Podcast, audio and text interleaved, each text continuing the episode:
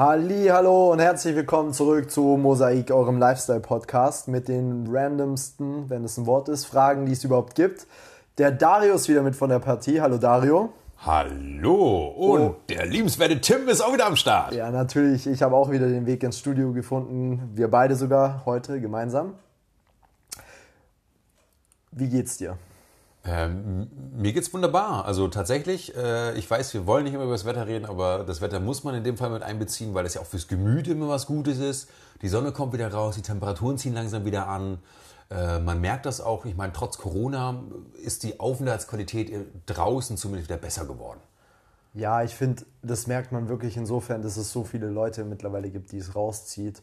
Ähm, merkst du bei dir auch selber so ein bisschen Frühlingsgefühle? Ja, wahrscheinlich schon. Also ich würde mal sagen, dass äh, chemisch bedingt der Körper mitbekommt. Wow, was für eine unsexy Antwort, aber ja, okay. Ja, ja, ich weiß, wie soll ich das sonst verpacken? Natürlich sieht man jetzt auch die ganzen äh, hübschen Mädels, die dann auch sich äh, irgendwie äh, aufbrezeln, auf der Straße laufen. Natürlich guckt man da hinterher und denkt sich so, oh ja, sieht gut aus, sieht gut aus, sieht gut aus. Also ja, Frühling ist da, definitiv. Ja, ja, ich meine, ich kann ihm nur beipflichten. Also auch in der letzten Hinsicht, ich, ich stimme dir absolut zu. Und ich merke einfach auch, dass, ich weiß nicht, das fühlt sich an wie so ein Energiespeicher, der voll getankt wird, wenn du rausgehst. Was jetzt genau? Meinst du jetzt die Ja, ja, ich wusste, dass die Frage kommt. Ich wusste es. Und auch da wieder beides. Okay. Wahrscheinlich, nee, beides, ja, wirklich. Ähm, ich bin neutral.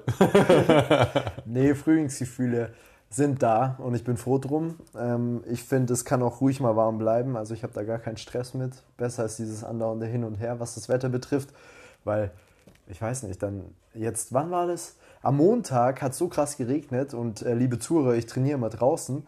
Dann kam ich ja katschnass zurück und dann heute zum Kontrast, zwei Tage später, läufst du halt draußen rum und kannst eigentlich im T-Shirt rumlaufen, weil es warm genug ist. Ja, es sind fast 18 Grad, haben wir schon wieder äh, geknackt heute. Ja, und es, also es ist verrückt. Einerseits auch cool, dass es so abwechslungsreich ist, aber von mir aus kann es vor allem nachts regnen, weil das finde ich super zum Einschlafen.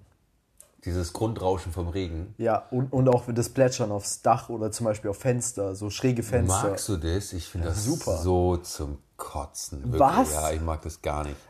Wenn dann dieses, also ja, natürlich, wenn du dann in diesem Raum liegst und du weißt, du kannst eh nicht woanders liegen, sondern du bist jetzt da und du musst da liegen und du hörst dann dieses Prasseln und das Prasseln. Irgendwann wird es dieses monotone Einschlafprasseln, aber finde ich ganz furchtbar. Hast du dann ein Geräusch, wo du sagst, findest du cool zum Einschlafen jetzt? Eigentlich nicht, nein. Ich mag ja sogar tickende Uhren nicht. Was heißt sogar, die sind grauenhaft. Also ja, aber also klar, ich meine, vielleicht hört man das jetzt sogar im Hintergrund. Wir haben ja hier auch eine hängen, die tickt relativ laut. Äh, die hört man sogar ähm, durch mehrere Räume hindurch, kann man die hören, wenn alles ruhig ist, so, aber. Ähm, heißt, heißt das, du schläfst bei uns im Studio oder was?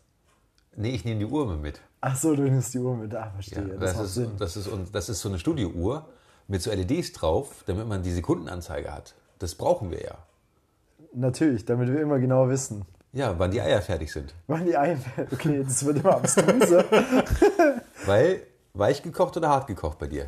Ja, schon eher weich gekocht. Wobei das mit den Eiern hat sich erledigt, aber an sich eher weich gekocht. Früher. Okay, und dann eher viereinhalb oder fünf Minuten? Oha, oha. Also so schlonzig weich gekocht oder weich gekocht und einfach nur weich, aber keine Schlonze mehr? Ah, gute Frage. Also mal so, ich muss ein bisschen weiter ausholen. Bei meinen Eltern früher hatte ich immer nur hart gekochte Eier, weil die es ums Verrecken nicht mochten, weich gekochte Eier zu essen. Also weder schlonzig noch weich. Ja. Und dann war ich bei, bei einem Kumpel, bei einem kroatischen Kumpel, da habe ich auch zum ersten Mal Wurst zum Frühstück gegessen, weil in Kroatien ist es halt so üblich. Das ist so ein bisschen, erinnert eigentlich so ein bisschen an ähm, britisches, ja genau, ein britisches Frühstück, genau. Und da gab es dann weiche Eier und ich fand das, ich habe das voll gefeiert. Also wirklich weich, also schlonzig. Und ich habe das voll gefeiert, ich fand das voll nice. Und seitdem entweder wirklich weich und schlonzig oder dann halt doch ganz hart. Und bei dir? Ähm, ich mag die auch weich, aber eher wachsweich. Ich mag das nicht so schlonzig. Meine Mom, die hatte immer das Talent, dass die die Eier eher so schlonzig mag. Und das habe ich wohl früher auch mal gefeiert als Kind, aber mittlerweile finde ich das einfach nur ekelhaft. Ich glaube, es liegt aber auch einfach an deiner Fantasie, an dieser Konsistenz und nee, also, weiß ich nicht, geht nicht. Okay, ja gut. Also lieber, lieber dann wachsweich oder hart gekocht, bevor schlonzig. Und, und generell, wie würdest du, wenn du jetzt die Wahl hast zwischen allen Zubereitungsmethoden, wie würdest du das Ei am liebsten essen? Also Rührei, Spiegelei, äh, blanchiert, hart gekocht, roh. Also roh gar nicht. Ja. Da kann ich schon mal Clip zur Stellung äh, beziehen. Gar nicht roh. Anders, ich finde da die Varianten mega. Also ich mag so ein Omelett, äh, ich mag äh, auch Spiegeleier, so ein Strammax, wobei mittlerweile mit Fleischkonsum bin ich so weit runter, dass ich das auch gar nicht mehr lecker finde so, jetzt so Strammax, aber so Spiegelei auf Brot, ähm, Rührei auf Brot, finde ich also geil. Gekochtes Ei zwischendurch oder auch ein wachsweiches Ei. Ja. Ja, ich muss sagen, ich war früher nie, also ich war früher krass im Fitness-Game, aber ich habe trotzdem nie ein rohes Ei probiert. Weil was ja häufig, also mittlerweile ist es ja auch gang und gäbe, gerade so Low-Carb-Diäten, dass du Eiweiß kaufen kannst, pures Eiweiß. Ja, richtig, im Tetrapack. Ja, genau, genau. Was ich aber auch mega interessant finde gerade und mega spannend, wie wir von Wetter über Frühlingsgefühle und anderen Frauen hinterher gucken, auf nervige Grundgeräusche gekommen sind, dann weitergesprungen sind auf die Uhr aus dem Studio, die ja warum auch immer, kurioserweise scheinbar, den Weg mit zu mir bringt, wegen Eiern. Ja. Und wir deswegen angekommen sind, wie wir unsere Eier mögen. ja. Das ist schon ziemlich spannend. Und wenn wir jetzt nochmal einen Backflip machen zur letzten Folge oder nochmal einen Backflip machen äh, mit dieser Kausalkette, hatten wir es ja auch mal kurz erwähnt, wenn man Revue passieren lässt, wann man wo abgebogen ist, um dann da zu sein, wo man gerade ist. Wir sind bei Eiern gelandet. Jetzt stell dir das mal in einem beruflichen Werdegang vor. Was, dass du Eierkocher wirst oder Omelettmacher? Vielleicht. Ja, nee, äh, es ist wirklich beeindruckend. Und ich glaube, warum wir das auch ähm, gerade so zu schätzen wissen, ist, dass wir auch währenddessen nicht gedacht haben, also beide nicht, obwohl es jetzt an mir war, die Frage zu, zu erdenken für diese Folge, hatte ich jetzt gerade in dieser Einführung nicht das Gefühl von wegen so, okay, ich muss jetzt meine Frage formulieren, sondern wir haben Du einfach. wolltest erstmal die Eier klären. Ja, genau. es muss die Eierfrage geklärt werden. Und aufgrund dessen, weiß ich nicht, deshalb war es einfach entspannt, darüber zu reden. Es war, es war echt gut. Ja, vor allem, also es ist auch tatsächlich ja auch ein, ein interessantes Thema, weil es eben so vielschichtig ist. Du hast mich gefragt, was wäre denn meine Lieblingsvariante und ich muss dir dazu sagen, ich kann dir das so gar nicht sagen. Weil alle Varianten ihre Vorteile haben. Wenn ich mir vorstellen müsste, ich darf sie nur noch als einziges essen, würde ich vielleicht auch denken, so, hm, das wird jetzt hart. So. Welche Variante würde man auf Anhieb immer essen? Wahrscheinlich wäre es dann das Rührei. Das Rührei, okay, ja. Weil das kann man ja auch ein bisschen weich, so wachsweich Richtung, nicht Richtung Schlonze, kann man zur Not auf dem Brot mit äh, Add-on, dann ist es schon wieder ein bisschen so Omelette-mäßig. Ja, ich glaube, es wäre das Omelette. Äh, Quatsch, äh, ja genau, das Omelette. Danke Dario dafür. Das einfach das letzte Wort wiederholen, wiederholen, wiederholen, wiederholen. Ganz super. Nein, ich, äh, das Rührei. Ich lock das Rührei ein. Das Rührei? Okay. Ja, ich denke, das ist sehr vielseitig, also kann ich mir gut vorstellen. Ähm, mal eine andere Folge, aber auch zum Thema Lebensmittel jetzt. Welcher Teil der Brezel ist oben? Verstehe jetzt nicht. Ist das jetzt eine Stellungsnummer? Welcher Teil der Brezel ist oben? Nein, der, Mann. Brezel, der Brezel, wie du isst. Ich, ich bin jetzt weg von den Mädels auf der Straße. Also weg von den Frühlingsgefühlen. Ja. Okay, verstehe. Wir sind beim tatsächlich aber, beim aber da kommen wir gleich nochmal zurück zu den Frühlingsgefühlen. Aber ähm, jetzt, das war nur eine, das war nicht die Frage der heutigen Folge. Nur, nur mal, by the way, auch liebe Zuhörer.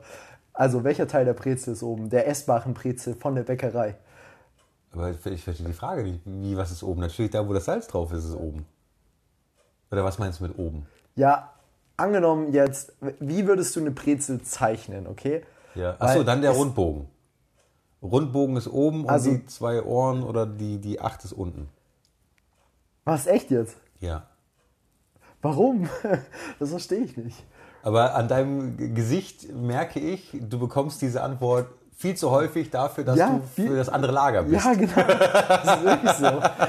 Verrückt. Weil ich denke mir, wenn du eine Brezel hochwirfst, dann kommt der dicke Teil zuerst unten an. Das heißt, so rum gehört die Brezel. Ja, aber ich glaube, es liegt an dieser Form, dass diese Halbrundung oben und so Kreise, Monde, Sonnen und so, die, die malen wir ja alle so. Und wenn du einen Horizont hast, wo ein Sonnenaufgang ist, Wow, bist, ja, bist du ja mit dieser Rundung dran gewöhnt, dass die oben ist, immer. Selbst beim, Sonnenunter selbst beim Sonnenuntergang ist die Rundung immer noch oben. Ja, schon. Der Halbkreis. Und vielleicht sind wir so getriggert, dass das deswegen, wenn eine Brezel ist, wie so ein Tragegriff, dass der halt auch oben ist. Ja, ich, ich, bin, ich bin mir wirklich nicht sicher, weil ich habe mal, seit ich die Frage, ich glaube mit meiner Ex-Freundin hatte ich zum ersten Mal und sie hat auch gesagt, der runde Teil ist oben, der dicke Teil ist oben. Und ich so, hä, what the fuck? Weil ich, ich habe ich hab darüber auch davor wirklich noch nie nachgedacht, muss ich ehrlich sagen. Und dann habe ich gedacht, hä, what the fuck? Also für mich war das immer so, dass der dicke Teil unten ist, weil Schwerkraft. Du wirfst es hoch und dann kommt der Teil zu unten, also weil er schwerer ist. Ja, dann müsstest du ja aber auch so ein normales Butterbrot oder sowas oder Marmeladenbrot ja auch ständig falsch rummalen. Weil es ja aufgrund unserer Tischhöhe, wenn es runterfällt, eben auf der äh, Butterseite landet. Oder du musst halt einfach einen höheren Tisch nehmen. Ja, ja, aber rein dein Malbeispiel, da, ne, da beißt sie es gerade. Laut deinem Malbeispiel, weil du es hochgeworfen hast Ja, und gut, runterfällt, fair, dann würdest du nämlich jetzt auch falsch malen. Ich muss auch sagen, ich werfe nicht so viel mit Essen, aber an sich stimmt, ja, ich, also ich gebe dir recht. Aber die Sache, warum ich glaube, viele Brezeln auch dann, weil es ist so, liebe Zuhörer, beobachtet es mal selber. Ihr geht über die Straße, ihr schaut einen Bäcker an und es gibt immer noch viele Bäcker, die außen so ein Brezelsymbol haben. Und so ein Schild einfach. Ja. Und bei manchen ist es so, dass es wie bei dir ist, dass der dicke Teil oben ist und bei manchen ist es so, dass der dicke Teil unten ist. Und ich denke mir halt so, die wissen selber nicht, was sie genau machen. Also es gibt Du keine, bist ja voll der Monk, gell? Du es gibt keine Es definitive gibt eine Lösung. einheitliche Brezelverordnung in Deutschland, die Ja. DIN-Norm A2-9000 Brezel 100, die besagt, dass jede abgebildete Brezel in diesem deutschsprachigen Raum im gesamten Dachgebiet von Bogen nach unten gezeichnet sein muss. Muss. Hast du ja mal geguckt, äh, wie die Emojis sind? Gibt es bei WhatsApp eine Brezel-Emoji? Nee, habe ich noch nicht geschaut. Gute Idee. Sehr, Welche sehr Richtung das hätte? Weil dann hättest du zumindest ein inter internationales Konsortium gehabt, was sich darüber mal den Kopf zerbrochen hat, wie diese Brezel auszusehen hat. Idee. Das ist wirklich eine gute Idee. Das schaue ich mal nach. Und was, wenn du jetzt als Bäcker anfängst, als Hipster-Bäcker und die Brezel einfach seitwärts machst? Entgegen aller, entgegen aller Vorschriften, weißt du? So, Ja, know the rules to break the rules. Du meinst, aber dann habe ich doch nur einen Strich. Nein, du machst, die, du machst den dicken Teil dann nach links oder nach rechts und dann kannst du dich wieder drum streiten, ob er links oder rechts ist. Wo wäre er denn? Rechts oder links? Äh, links. Links, ja, links. Bei mir aber auch. Ja. Bei mir wäre auch links. Ja. Das würde dann, ja, weiß ich nicht. Das Liegt würde aber, glaube ich, an den. Buchstaben. Weil man da ja auch, es öffnet sich immer nach rechts. Es gibt ein Brezel-Emoji. Und die Brezel ist richtig rum. Krass. Ja, aber ist das das Original? Du hast jetzt ja gegoogelt. Nein, habe ich nicht. Das ist die Apple-Tastatur. Das ist der Apple-Dings. Ah. Ich habe es nicht gegoogelt. Ja, der- das sieht falsch aus. Da, ist dann, da, da bist du dann für die andere Norm tatsächlich. Okay, jetzt haben wir echt lang rumgebrezelt. Ja. Ich will nochmal zurück zu den Frühlingsgefühlen. Und zwar, wir hatten es in der letzten Folge davon, dass wir darüber über Gentests geredet haben. Also so ein bisschen. Und jetzt ist es so, weil du hast Futurama geschaut und währenddessen habe ich The One geschaut auf Netflix. Sagt es dir was? äh, nee, gerade nicht. Ich Okay. kenne nur diese Trash-TV-Serie Are You the One? Nein, nein, das hat gar nichts damit zu tun. Netflix, äh, also äh, Netflix ist ein Netflix Original, ja genau. Nein, The One ist Netflix Du Original. wiederholst dich auch gern Ja. selber, ne? Finde ich gut.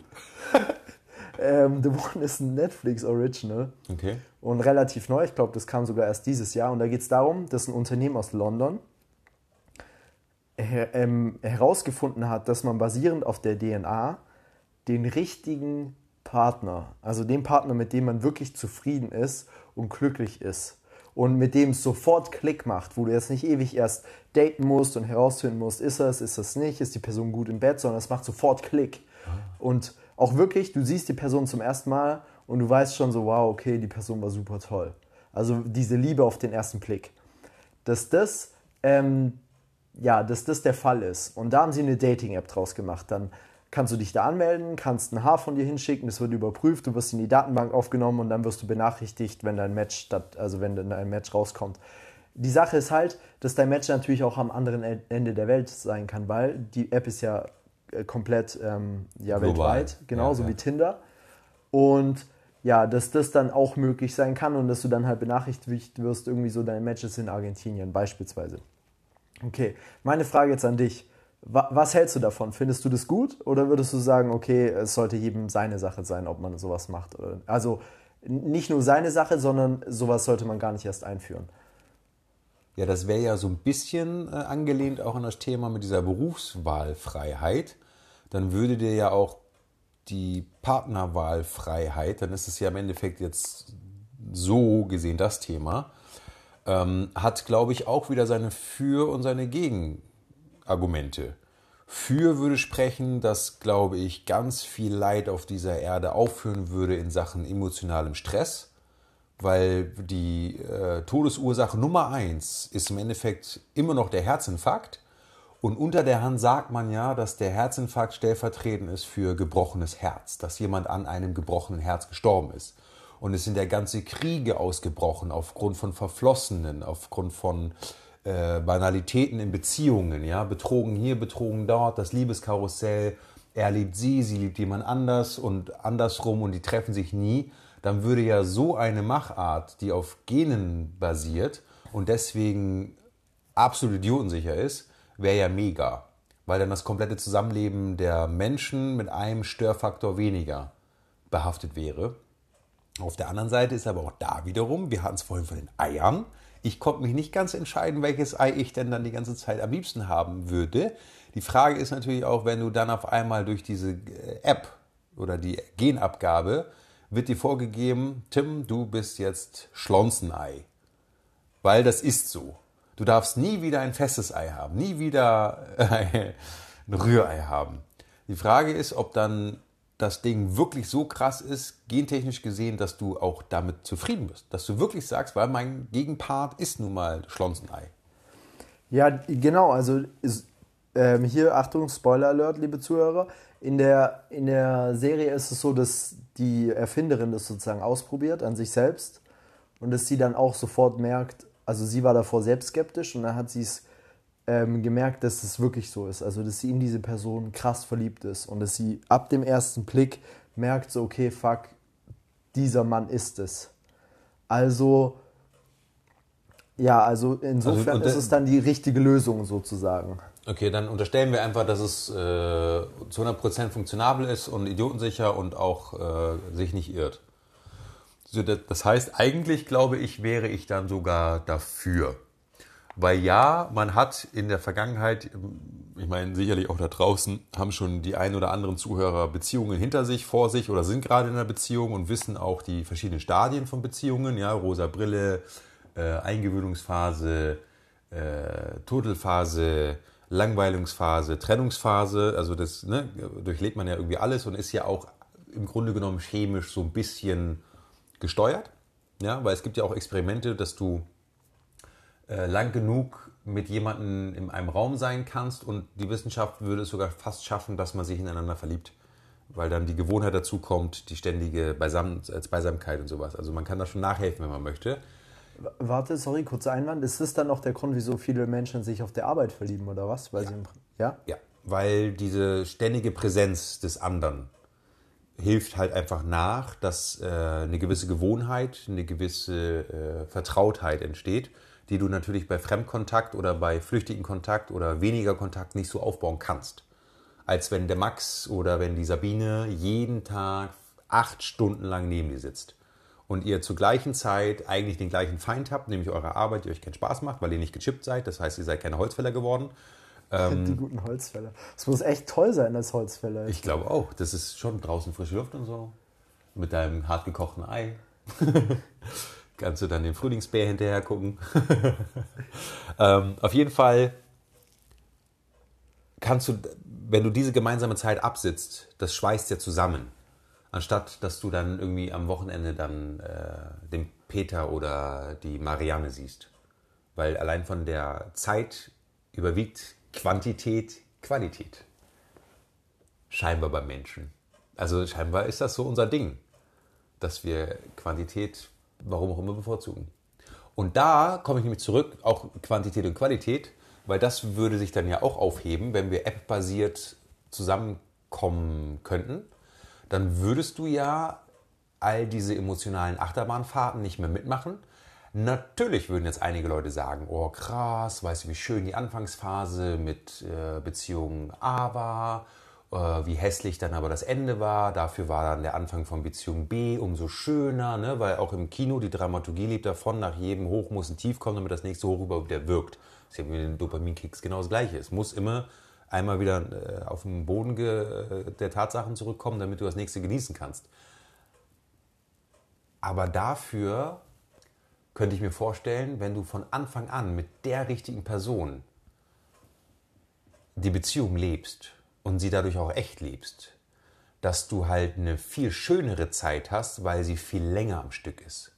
Weil wenn du schon mit, keine Ahnung, wann du die App benutzen dürftest, ab 18 oder wann auch immer, ja, wenn du mit 18 Jahren schon feststellst, sie oder er ist genau dein Match, dann hättest du vom 18. Lebensjahr an bis zum Ende deines Lebens Zeit, mit diesem Menschen gemeinsam das weitere Leben zu bestreiten.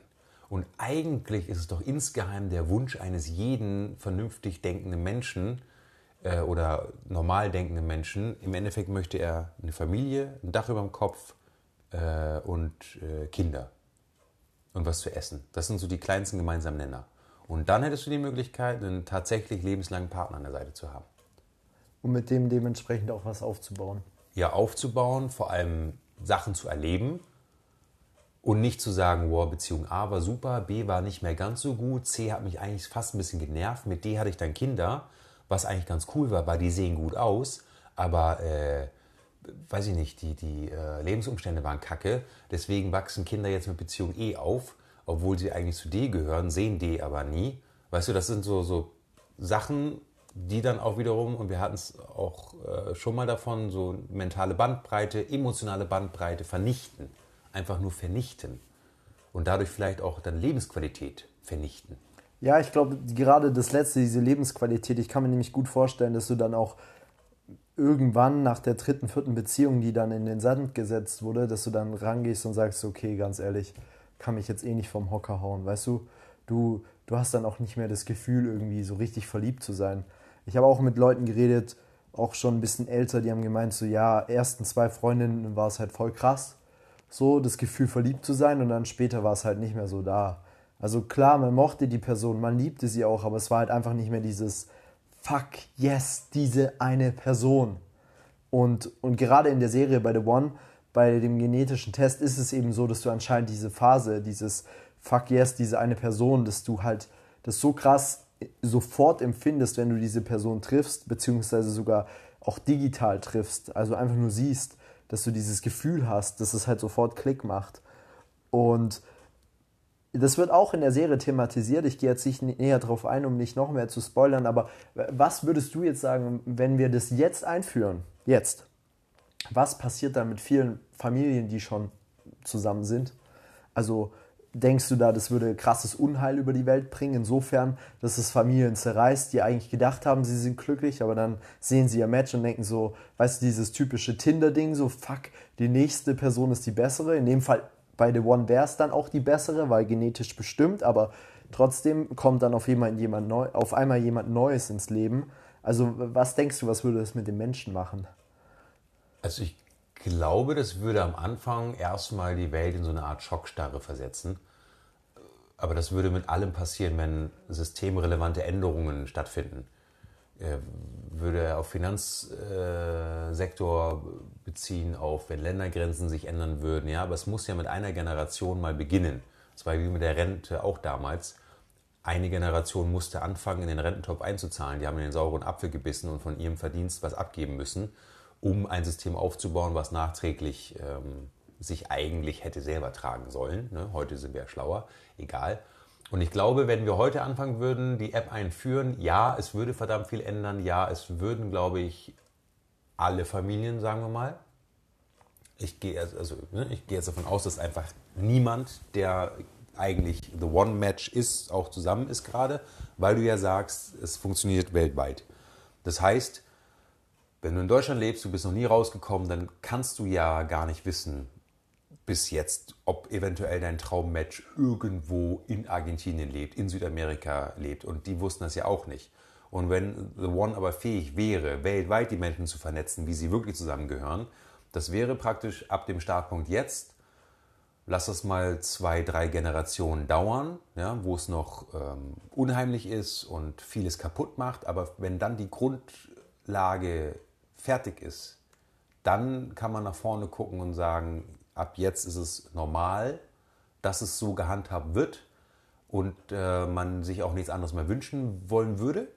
Und dass die Gesellschaft auch dann vielleicht sich so aufgebaut hat, dass es nun mal so ist. Vielleicht hat man die Reisefreiheit angepasst, um dem ganzen The One-Phänomen äh, für zu arbeiten. Hat Ländergrenzen abgeschafft oder Sprachbarrieren verbessert, dass man festgestellt hat, okay, es muss doch eine Weltsprache her, weil eben dein Counterpart irgendwo sein könnte. Deswegen bereitest du dich auch darauf vor, auf deinen Counterpart und vielleicht lernen dann einfach alle nur Englisch, weil es die einfachste Sprache der Welt ist. Vielleicht, weißt du?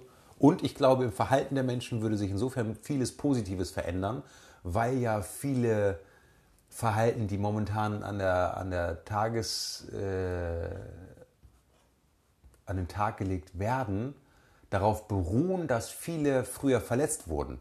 Die haben sich ja einen Panzer zugelegt, weil Beziehung A in die Brüche, Beziehung B. Bei Beziehung C hatten sie schon keinen Bock mehr und haben ihr Wesen verändert, lassen niemand mehr an sich ran, sagen nicht, wie es ihnen wirklich geht, haben Emotionen versteckt, also wie gesagt, so, einen Emotionspanzer gebaut und dadurch wirken sie vielleicht nach außen wie Arschlöcher, sind eher so wie Narzissten, unterdrücken andere, sind diskriminierend, sind so vielleicht sogar rassistisch, ja. Das sind ja auch Sachen, die im Kern genommen wiederum auf äh, verschwendete Liebe, nenne ich das jetzt mal, beruhen. Und bei The One würde es das ja nicht mehr geben. Weil du eben weißt, dass du deinen perfekten Partner hast, den du dich komplett öffnen kannst, dem du dein Herz geben kannst. Dein Herz wird nicht mehr verletzt. Ja, aber also vorausgesetzt, es würde zur Pflicht werden, beziehungsweise zum allgemeinen Konsens, dass jeder sagt, mache ich. Also in der Serie ist es so, dass du schon noch die Wahl hast. Du kannst schon überlegen, ob du es machst oder nicht.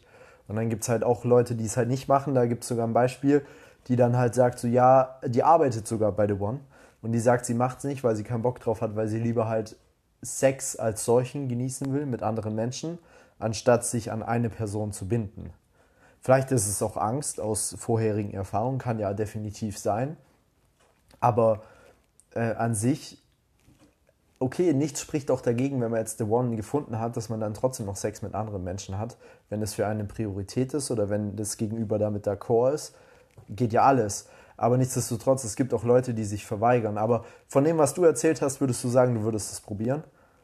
Ja, ich glaube schon, weil dann einfach auf die Zeit gesehen, die wir jetzt als Individuum auf der Erde sind, und das ist ja gar nicht so viel. Wir tun zwar immer so, ja, mach ich morgen, mach ich morgen, besorge ich morgen, mache ich morgen, heute nicht, mache ich morgen. Das, wir tun so, als wenn wir unendlich viel Zeit hätten, aber dabei haben wir im besten Fall gesunde 80 Jahre, was auf die Gesamtzeit des, was zu erleben ist, nicht viel ist.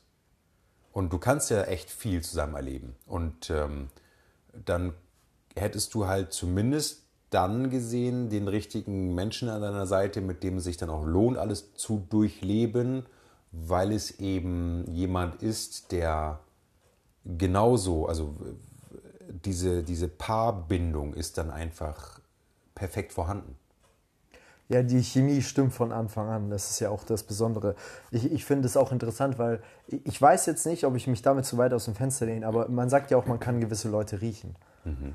Und das, der Geruch, der eigene Geruch ist ja auch irgendwo in der Genetik verankert. Vielleicht, also das wird da nicht näher thematisiert, aber vielleicht könnte man sogar in, in unserem echten Leben sowas darauf aufbauen, weil es gibt ja auch wirklich Leute und da, und es geht ja nicht nur um Beziehungen, aber auch um Beziehungen, sondern auch wenn du irgendwie jetzt, du bist meinetwegen nicht homosexuell, aber du triffst irgendwie einen anderen Mann auf der Straße und du, du, du siehst die Person und denkst, okay, mit der kann ich gar nicht. Dann kann es ja wirklich am Geruch liegen, wenn du es mal runterbrichst. Und umgekehrt genauso, wo du sagst, okay, die Person ist voll cool und weil du den Geruch magst. Also ich finde es auch schon faszinierend, wie, wie unser primitives Gehirn letztendlich irgendwie da auch schon wieder drauf anspringt. Ja, aber das mit den Gerüchen, da musst du ein bisschen aufpassen. Das ist ja auch vom Körper ein kleines Sicherheitsventil oder, oder eine, ja, Sicherheitsschranke, die dich daran hindert, dein Erbgut mit äh, minderwertigen Matchpartnern zu kombinieren, weil nichts Gutes bei rumkäme. Ja, das, das wäre aber bei The One ja auch so theoretisch. Genau, also das heißt, The One müsste dann ja, weil es ja eh auf der Genetik beruht, all das ja berücksichtigen. Das heißt, bei The One würdest du eh nie jemanden treffen, den, den du nicht riechen kannst, weil The One allein schon aus der Genetik heraus gibt dein Körper praktisch so gesehen schon deine perfekten Match-Kombinationen vor. Ja, weil Genpool von A bis Z und für dich geht halt nicht äh, G bis J, weil du selber G bis J bist oder so. Und du musst, warum auch immer, zum äh, super Nachwuchs anders kombinieren. Dann würdest du bei The äh, One ja auch nur Genpool-Kandidaten bekommen, die äh, dementsprechend sind.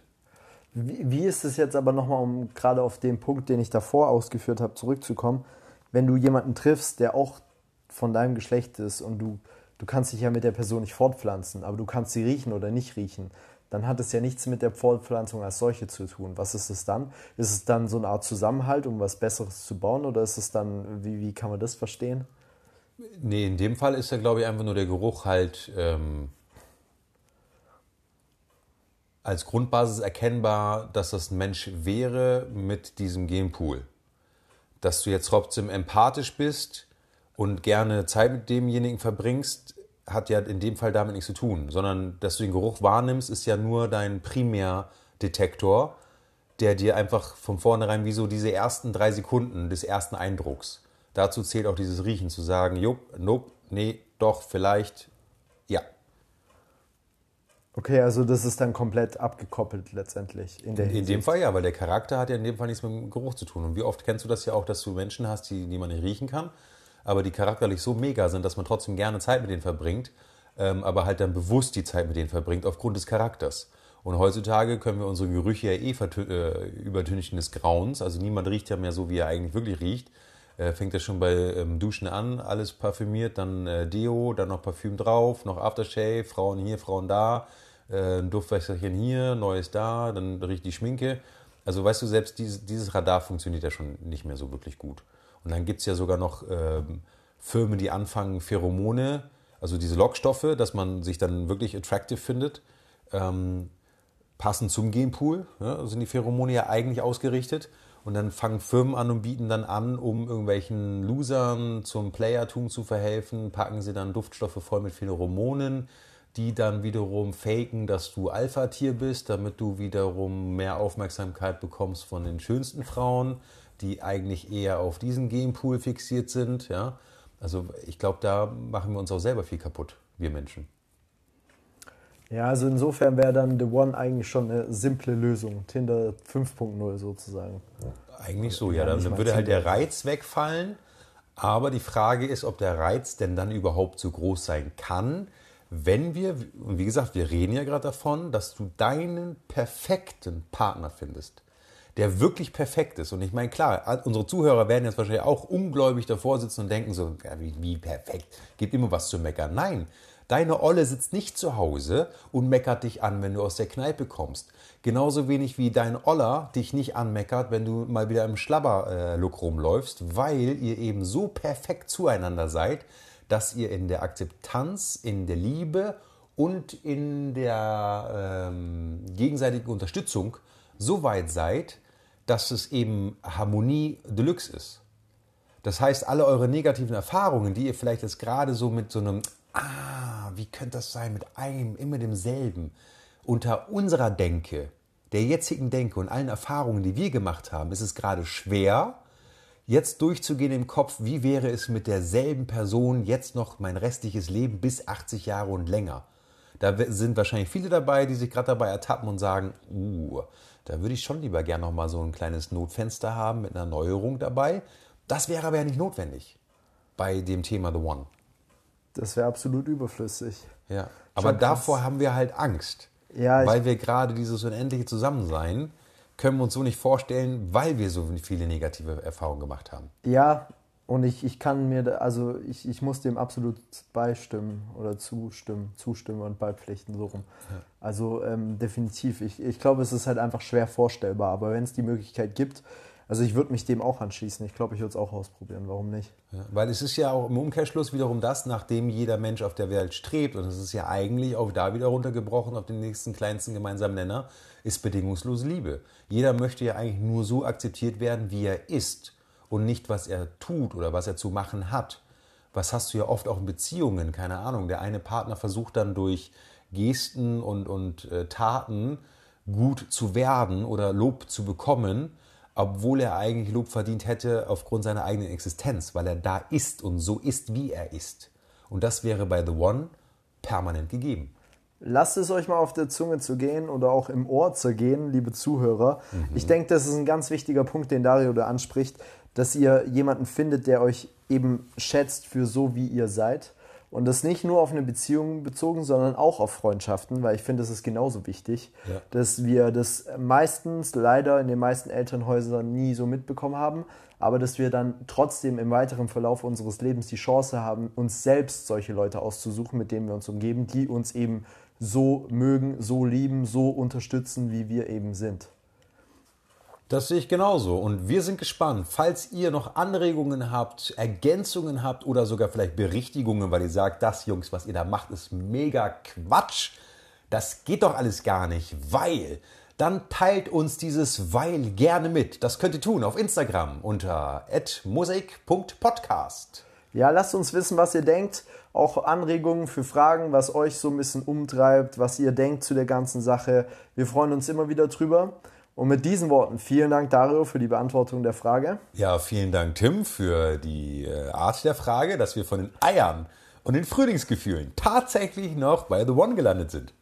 Ja, also es ist faszinierend. Beobachtet das mal selbst, liebe Zuhörer, wenn ihr ein Gespräch führt und ihr genießt das Gespräch, wie es ist. Antwortet auf jede Frage, macht euch die Gedanken, aber habt nicht das Gefühl, okay, ich muss jetzt diese Abbiegung nehmen oder ich muss dorthin gehen, sondern führt einfach mal das Gespräch und schaut, wo ihr rauskommt und überlegt dann mal, so wie Dario vorhin für uns beide überlegt hat, über welche Ecken ihr da hingekommen seid. Ich glaube, das ist im Kleinen eine super Metapher für das Leben und dass ihr das zu jedem Zeitpunkt schätzen könnt, wenn ihr nur Bock drauf habt.